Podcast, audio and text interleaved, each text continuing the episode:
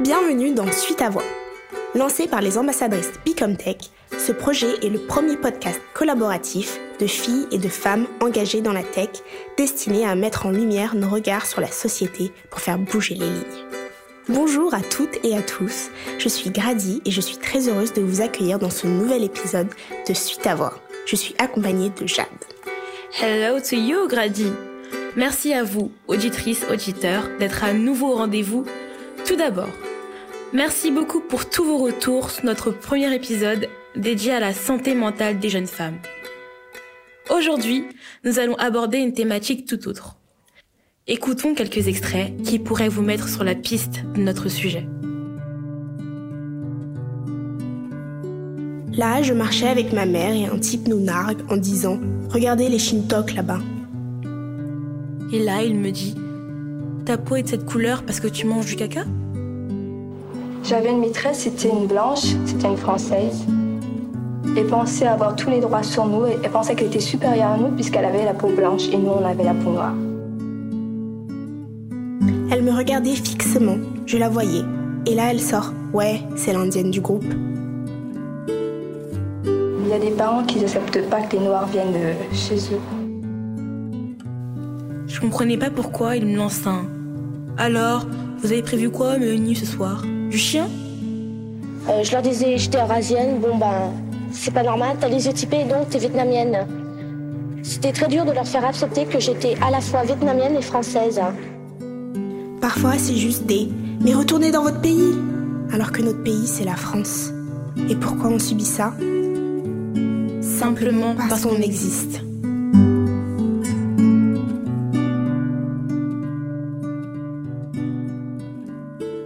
En préparant cet épisode, on a découvert une vidéo d'archives de l'INA. Elle date de 1979.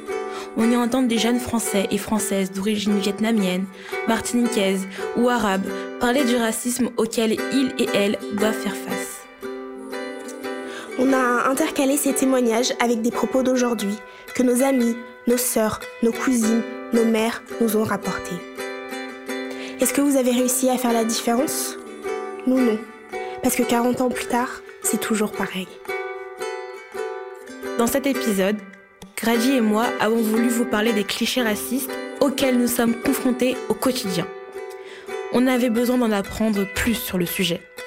Pour comprendre d'où venaient ces stéréotypes et pourquoi 40 ans plus tard, rien n'a changé. C'est un sujet qui nous tient à cœur. Parce qu'aujourd'hui, on ne se rend pas compte à quel point le racisme est omniprésent. En tant que femme et femme issue de l'immigration, on se sent comme doublement coupable. Jade et moi, on souhaite vous partager notre vécu de femme noire, nos expériences, nos ressentis. Cet épisode inclut aussi d'autres témoignages que nous avons recueillis auprès de jeunes filles et jeunes femmes considérées comme racisées. Mais attention, nous ne sommes pas des donneuses de leçons. Nous voulons juste démocratiser le sujet, le rendre plus visible et légitimer nos expériences, nos ressentis et nos combats auprès des personnes non racisées. Quand on vous dit qu'on est victime de racisme, écoutez-nous au lieu de remettre en question notre parole. Il est nécessaire de mettre en lumière le racisme ordinaire, le rendre moins tabou, et bien sûr, vous donner des ressources pour aller plus loin et des conseils pour appréhender ce genre de situation. Mais alors, quel terme utiliser? Femme racisée, personne non blanche, femme de couleur Quelle est la signification de ces différentes expressions? On a échangé sur l'utilisation de l'expression femme racisée et si on s'y reconnaissait.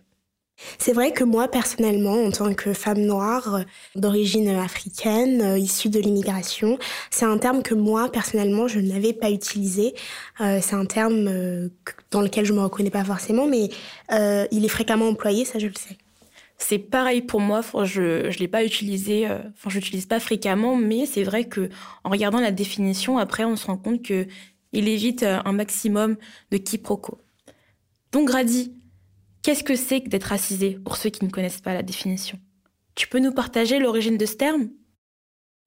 Un article du Monde explique cette expression qui a été formulée en 1972 sous la plume d'une sociologue, Colette Guillaumin.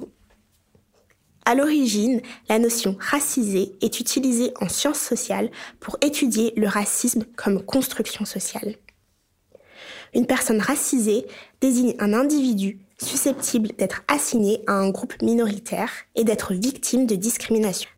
Dans ce contexte, la race, euh, n'est pas considérée comme biologique, mais c'est une construction sociale qui sert à exclure certaines catégories qui subissent le racisme. Le terme s'est imposé à mesure que les questions de discrimination et de violence systématisées envers certains groupes ont pris de la visibilité. Il a d'ailleurs fait son entrée en 2019 dans l'Eurobert sous cette définition personne touchée par le racisme, la discrimination. Maintenant que le terme est bien défini, nous allons naviguer ensemble dans plusieurs sphères, professionnelles, médicales ou scolaires, pour observer l'expression des stéréotypes sur les femmes dites racisées et essayer de les déconstruire et de les dépasser. On y va Let's go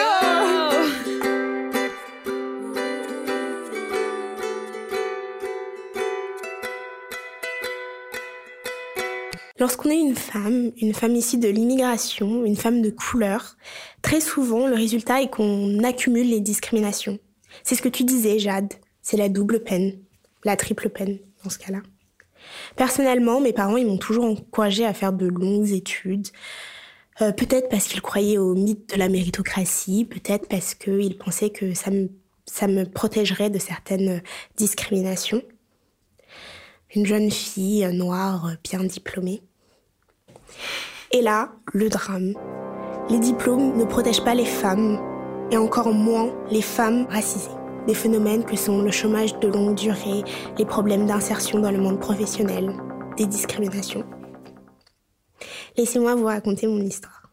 Je suis actuellement étudiante, donc en master d'ingénierie statistique et financière. Wow. Euh, dans une prestigieuse université parisienne. Ouh là là, On top. citera pas le nom. Waouh, waouh, waouh.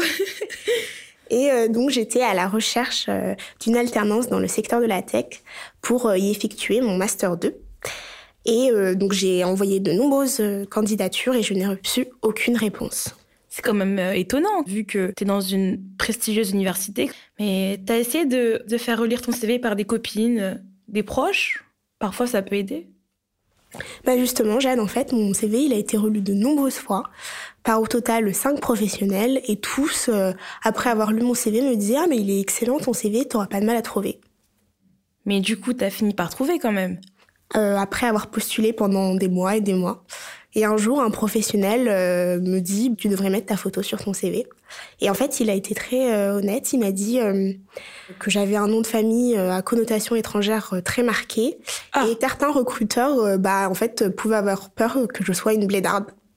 Et donc du coup, j'ai fait comme il m'avait conseillé. J'ai ajouté ma photo sur mon CV et mon lieu de naissance français. Et puis comme par magie, j'ai reçu de multiples demandes d'entretien. Et euh, sur les trois entretiens euh, que j'ai passés suivant les, les modifications, j'ai eu trois réponses positives d'alternance. So, a three out of three. Et en fait, c'était une expérience qui était incroyablement frustrante Ouais, parce que euh, parce que moi je connaissais mes compétences, je savais ce que ce que je valais et je savais que j'étais en capacité de briller euh, lors de l'entretien. La partie la plus compliquée pour moi, c'était justement d'accéder à cet entretien et de pendant l'entretien pouvoir démontrer ce que je valais. Sauf que si je suis pas à l'entretien, je peux pas prouver finalement ce que je vaux.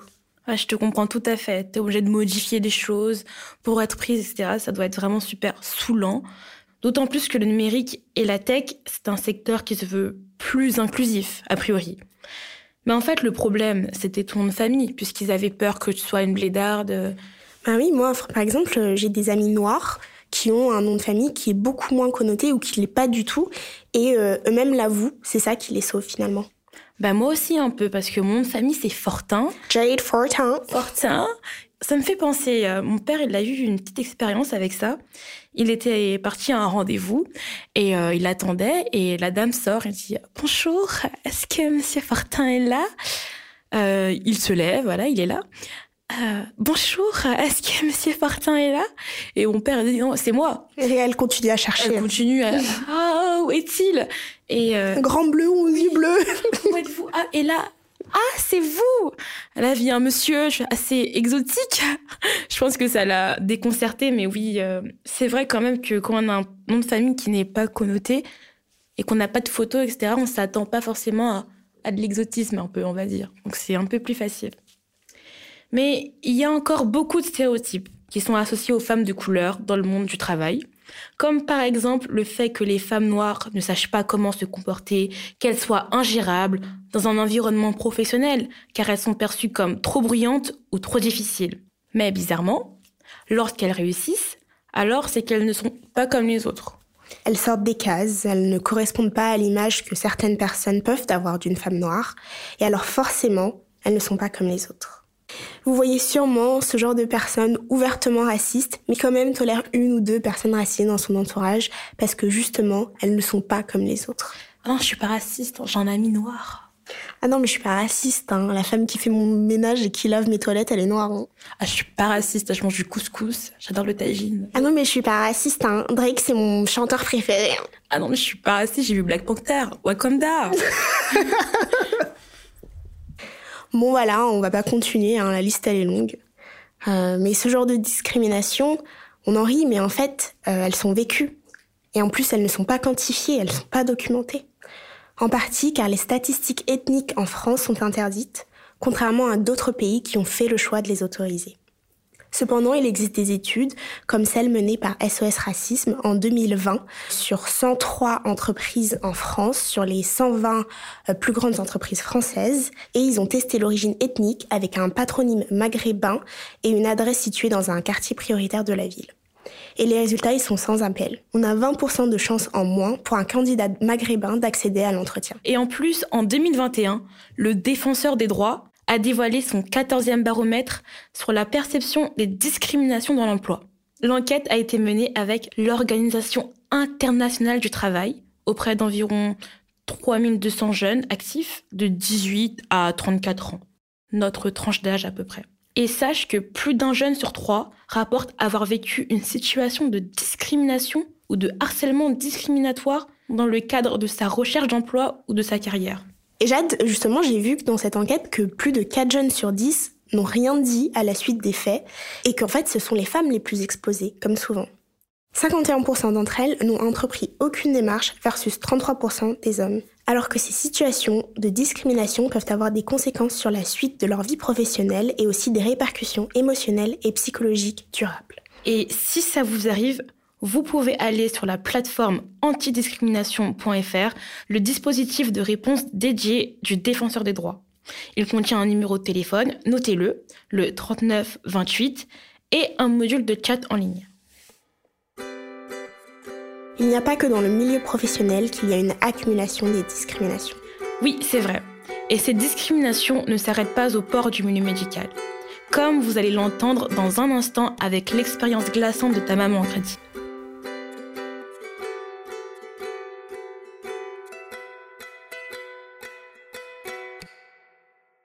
Oui, euh, c'est un événement qui est vraiment marquant et choquant. Donc un jour, ma mère, elle avait un mal de dent. Le dentiste lui a dit qu'il devait lui arracher la dent. Il commence donc la procédure. Un petit moment passe et euh, elle lui demande où est l'anesthésie. Il lui répond que pas besoin, car je cite, Vous les noirs, vous supportez mieux la douleur. Mais non. Et moi j'ai un bobo, je pleure. Ah ouais, moi aussi. je comprends pas là. Alors dit comme ça, c'est vrai que bah en fait, on a l'impression que c'est absurde, on se dit que c'est une blague. C'est une blague qu'il a fait là, non? Non, en fait, il avait commencé la procédure, comptait lui arracher la dent comme si l'anesthésie n'existait pas, comme si ça n'avait pas été inventé, comme si c'était pas une option. Pour moi, clairement, là, il s'agit de déshumanisation de l'homme et de la femme noire. Pour ce dentiste, ils ne ressentent pas la même chose que lui. Ils ne ressentent pas la douleur de la même manière que lui. Ils ne sont pas comme lui. Et c'est encore pire, parce que c'est pas le genre de traitement qu'on s'attend à recevoir d'un professionnel de santé. On s'attend à de l'empathie, de la compassion. Alors c'est vrai, peut-être qu'il ne se rendait pas compte de ce qu'il disait, mais c'est encore pire parce que dans ce cas-là, ça veut dire que son racisme, il était trop ancré. Ouais, et c'est ça le racisme banalisé du coup. Il s'en rend même pas compte alors que c'est grave.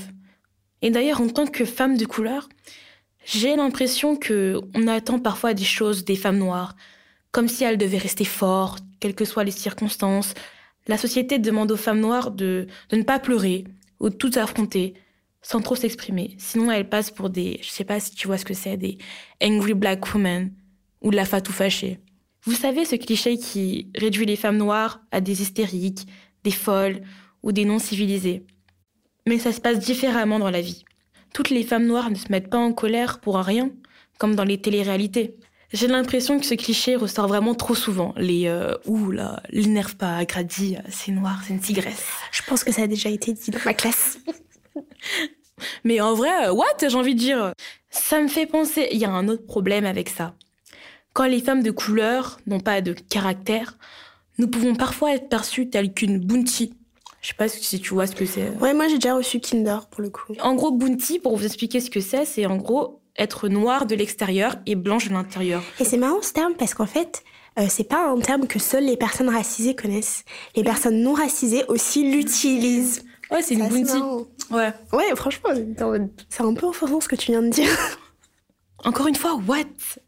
Et ça, c'est un phénomène, pour le coup, qui existe vraiment. Mais alors là, vraiment. Et c'est totalement irrationnel.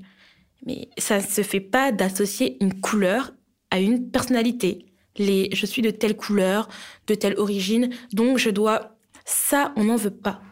Bah justement, c'est ce type de préjugés qui ont des effets négatifs sur tous les aspects de la vie d'une personne, jusqu'à la qualité des soins que celle-ci reçoit. Il y a une véritable inégalité face à la santé. Le résultat d'une enquête menée par des chercheurs à l'Université de Virginie sur un échantillon d'étudiants en médecine le montre. Les patients appartenant à une minorité ethnique noirs, hispaniques, ont une douleur systématiquement sous-traitée par rapport aux blancs américains. Donc pour les patients racisés, les préjugés raciaux dans la perception de la douleur impactent la précision des recommandations de traitement, et ce n'est pas le cas pour les patients blancs. On vous voit venir sur le fait que les États-Unis ne sont pas pareils que la France. Mais pour nous, le racisme n'a pas de frontières enrayer les préjugés sur de soi-disant différences génétiques entre de personnes blanches et noires ou de n'importe quelle autre couleur, ça passe en partie par les représentations. Vous avez d'ailleurs certainement vu passer le dessin d'un fœtus noir. Il est incroyable. Ouais, il a fait du buzz hein, quand même. Hein. Et euh, l'auteur, il me semble que c'est Shijibere Sundeib. My bad si je prononce mal son nom. Mais c'est un étudiant en médecine et un illustrateur nigérien de 25 ans. Ouais, bah, je l'ai vu. Et ce dessin, en fait, il a fait réagir beaucoup de monde, je pense. Car, en fait, personne n'avait vu d'illustration euh, de fœtus noirs comme cela avant. Alors tous, euh, consciemment, évidemment, on sait que les fœtus noirs, ça existe, mais euh, on n'avait pas vu d'illustration jusqu'à jusqu'à là qui les représentait. Et donc il y a un vrai problème de diversité dans les représentations médicales. Mais cette image, elle montre à quel point attendu, à quel point on est mm. conditionné à voir euh, des corps humains blancs dans les représentations médicales. Ouais, dans tous les livres d'anatomie, dans les affiches de classe. C'est trop marrant parce que moi, du coup, euh, j'ai demandé à un ami étudiant en médecine si justement il y avait des représentations dans ces livres de personnes de couleur, ou plutôt de personnes qui étaient non blanches. Et euh, il m'a dit que, bah, en fait, euh, pas trop. Et en fait, ça dépend. Par exemple, matière pour être dermatologue. Alors, je sais pas c'est quoi le nom de la matière. Mais euh, il y en avait plus, mais c'était plus des photos. Donc, des photos, ça a du sens, mais parce que tu, tu les prends sur la personne. Alors mm. que le dessin, bah. Faut le représenter. Ouais, Faut, quand même, faut se ah. C'est une petite gymnastique. C'est vrai. Mais c'est pas tout. Hein. Il n'y a pas que dans le milieu médical. Sache qu'il y a beaucoup de personnes autour de moi qui m'ont rapporté que le racisme était devenu trop banal et que celui que subissent certaines communautés était passé sous silence. Vous avez certainement entendu parler du, je sais pas si tu l'as vu, euh, aussi, du euh, hashtag Stop Asian Hate. Ouais. Sur, euh, sur les réseaux, qui a fait du buzz quand même. Et que l'on soit clair, le racisme est tolérable pour personne. Il n'y a pas un racisme mieux toléré pour telle communauté ou telle communauté. Non. Alors pour que vous ne puissiez plus douter du fait que le racisme il est partout, tout le temps, on a décidé de vous partager une suite de témoignages d'ambassadrices qu'on a récoltés lorsqu'on préparait l'épisode. On aimerait vous faire comprendre l'impact que ces événements ont eu et ont sur nous.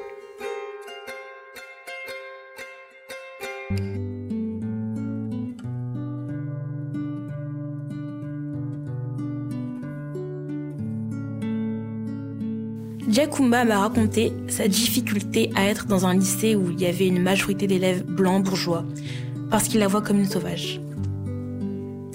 Une autre femme qui n'a pas souhaité euh, dévoiler son nom m'a raconté que lorsqu'elle allait à l'école du village, elle et son frère étaient les seuls euh, élèves de couleur. Ils étaient tout le temps mis à l'écart. Les élèves, mais aussi les professeurs, les regardaient bizarrement. Et lorsqu'elle parlait de ses origines indiennes, les gens avaient des réactions racistes, comme c'est quoi ça? Ou encore euh, ta peau elle est de cette couleur parce que tu manges du caca? Charlotte m'a raconté que lorsqu'elle se baladait avec sa mère, qui est d'origine indonésienne, dans un petit village, les personnes qu'elle croisait ne se gênaient pas de faire des remarques euh, à haute voix comme Eh, hey, regarde le Shintok là-bas ou imiter un accent chinois. En plus des remarques, il y avait aussi des regards très mauvais. Et ce qui m'a choqué, c'est que sa mère lui disait de ne pas y prêter attention parce que ses comportements lui sont tellement récurrents qu'elle a pris l'habitude de les vivre. Et ça, ça devrait pas être normal. Une amie asiatique m'a raconté son ras-le-bol à devoir tout le temps faire face à des clichés du genre t'es asiatique donc tu réussis bien à l'école. Dès qu'elle a une bonne note, c'est rattaché à son origine, pas au dur travail qu'elle a fourni pour y arriver. Il y a aussi l'histoire de Taïsir, une ambassadrice aussi de Bicomtech, qui a vécu une expérience super badante. Et j'y étais. On était en terrasse sur un McDo, super cool, jusqu'ici tout va bien. Mais il faut savoir que Taïsir, elle est voilée. Et euh, il y avait notre amie à nous, aussi Fatma, qui est aussi voilée. Et là, d'un coup, il y a un monsieur qui passe, il passe devant, et il dit euh, Oh, mais elles sont pas voilées, elles. Pourquoi tu traînes avec elles qui sont pas voilées? Comme si elle devait avoir une sorte de ségrégation entre les personnes voilées et non voilées. Sur le moment, on a eu toutes eu peur, mais elles en particulier, elles ont vraiment eu très peur. Sur le moment, t'es un peu comme euh, tétanisée, tu sais pas quoi répondre. C'est un petit choc violent, euh, ça, monte, ça prend un peu de temps à monter au cerveau, donc tu continues un peu ton, ta route et ton chemin, alors qu'en fait, ce que la personne vient de te dire, c'est d'une vraie violence, quoi. C'est du, c'est du vrai racisme à l'état pur, pour le coup. Euh, moi, mes parents, ils m'ont toujours dit qu'en tant que noire, je me devais, et oui, je me devais, d'être toujours parmi les meilleurs à l'école. Je pense que c'est ton cas aussi, Grady. Oui et fournir plus d'efforts que les autres, parce que sinon on ne me respecterait pas. Et mon rêve quand j'étais petite, c'était d'être présidente. Et oui, j'étais très optimiste. Faut savoir qu'aujourd'hui, avoir une femme à l'Élysée, c'est déjà une tâche compliquée. Alors être une femme et une femme racisée, c'est encore pire. Les probabilités de chance sont aussi élevées que le score de Poutou au présidentiel. J'ai rien contre Monsieur Poutou. On espère que d'ici là, il y aura une femme noire à l'Elysée, sinon ce sera moi.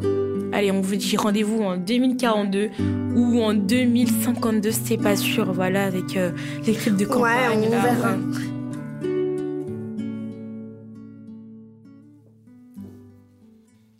Donc tous ces événements, ils ont évidemment un impact. Et euh, c'est vrai que nous, euh, je pense Jade, toi comme moi, euh, on a remarqué l'impact du racisme et le racisme tout court très tôt dans notre vie. Et du coup, on a cherché des ressources qui permettent justement d'expliquer le rôle que joue le racisme dans la vie des enfants. Et on a trouvé l'interview de la psychanalyste Claude Almo sur France Info qui justement explique que le rôle que joue le racisme dans la vie des enfants est largement sous-estimé alors même que ça impacte fortement leur construction on refuse d'entendre que ce que leur fait vivre la société, le racisme ou la pauvreté, ne les fait pas seulement souffrir, mais conditionne leur construction. Le racisme pèse très lourdement sur l'image que l'enfant qu'il subit et voit ses parents le subir construit de lui-même. Avoir une bonne image de soi, en gros, c'est avoir confiance en ses capacités, ses qualités physiques et intellectuelles et sa possibilité d'être aimé. L'enfant ne naît pas avec cette image, il la construit en fonction de ce qu'il vit et à ce niveau, les enfants des communautés discriminées sont d'emblée pénalisés. Pour quelle raison? Les autres sont pour l'enfant son premier miroir. C'est en intériorisant celle qui lui renvoie de lui qu'il construit son image. Elle a deux faces, l'une liée à la sphère intime, la famille, l'autre à la sphère sociale, et chacune peut soit renforcer, soit compenser l'autre. Or, même si l'amour et l'estime de sa famille sont essentiels pour un enfant, ils ne pourront jamais compenser le fait que lui ou les siens soient traités dehors de, entre guillemets, sale nègre, sale juif ou sale arabe. Cette saleté-là ne se nettoie jamais et il faut faudrait réfléchir à ce que peut penser un enfant noir qui regarde sur un écran un homme agonisé parce qu'il est de la même couleur que lui, sous le genou d'un policier blanc. Comment on peut faire pour aider les enfants? Moi, je pense qu'il faut leur expliquer le racisme, ne pas en faire un sujet tabou, dire les choses, éviter les non-dits. Et on vous conseille d'ailleurs le livre Comme un million de papillons noirs de Laura Ensafou, qui est un livre pour enfants qui parle du fait de s'aimer soi et de ses cheveux. Et justement, en parler, c'est super important, mais c'est pas si facile. Ça m'est déjà arrivé d'essayer d'en parler avec des amis euh, non noirs, euh, non racisés, et c'est vrai que certains ne comprennent pas. Ils vont avoir tendance à essayer de me faire relativiser, à, remettre euh, en question mes propos, mes ressentis. Parfois, ils peuvent adopter une posture défensive ou alors tout simplement ils ne savent pas comment réagir. Certaines personnes ont vraiment envie de croire que le racisme n'existe pas. Ouais, c'est vrai. Nous, on a envie de croire que collectivement, on peut l'arrêter. On peut le faire, c'est sûr. Alors arrêtons de rejeter les comportements racistes au nom de la bêtise, parce que ça minimise le sentiment que la personne ressent lorsqu'elle raconte son histoire, lorsqu'elle raconte son vécu. Totalement. Et ça me fait penser à un livre que j'ai vu au CDI qui s'appelle Comment devient-on raciste? Parce que je pense qu'on n'est pas raciste. On le devient. Rejeter les comportements racistes au nom de la bêtise, ça impliquerait que la remarque raciste qui vient d'être faite à une personne, et eh ben en fait, elle relève seulement de la bêtise, que cette personne, elle devrait juste l'accepter et passer à autre chose sans jamais rien adresser. Et au passage, je vous conseille d'aller écouter le premier épisode du podcast sur la santé mentale des jeunes femmes et euh, sur les dangers qu'il existe à refouler ses émotions.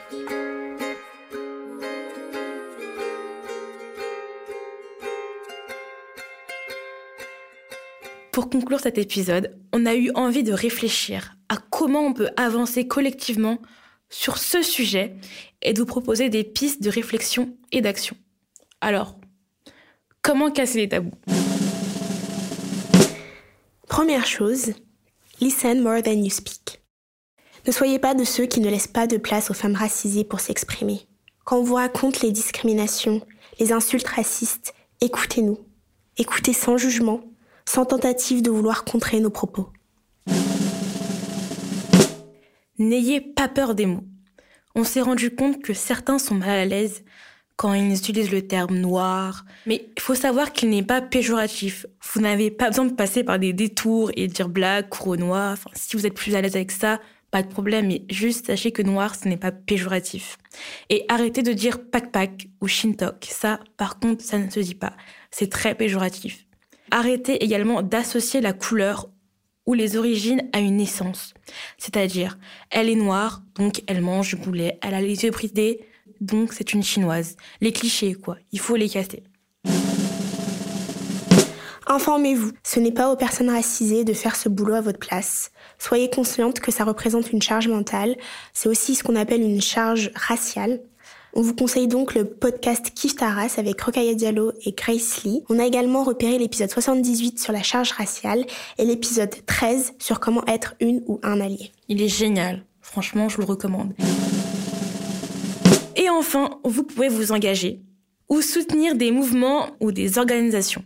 Vous le savez, Grazi et moi, on fait partie de l'association Bicomtech, une communauté d'ambassadrices avec une grande proportion de filles et de femmes racisées. Et ça, n'est-ce pas Grazi, ça nous a beaucoup apporté. La diversité et l'inclusion sont des valeurs qui font partie intégrante de l'association.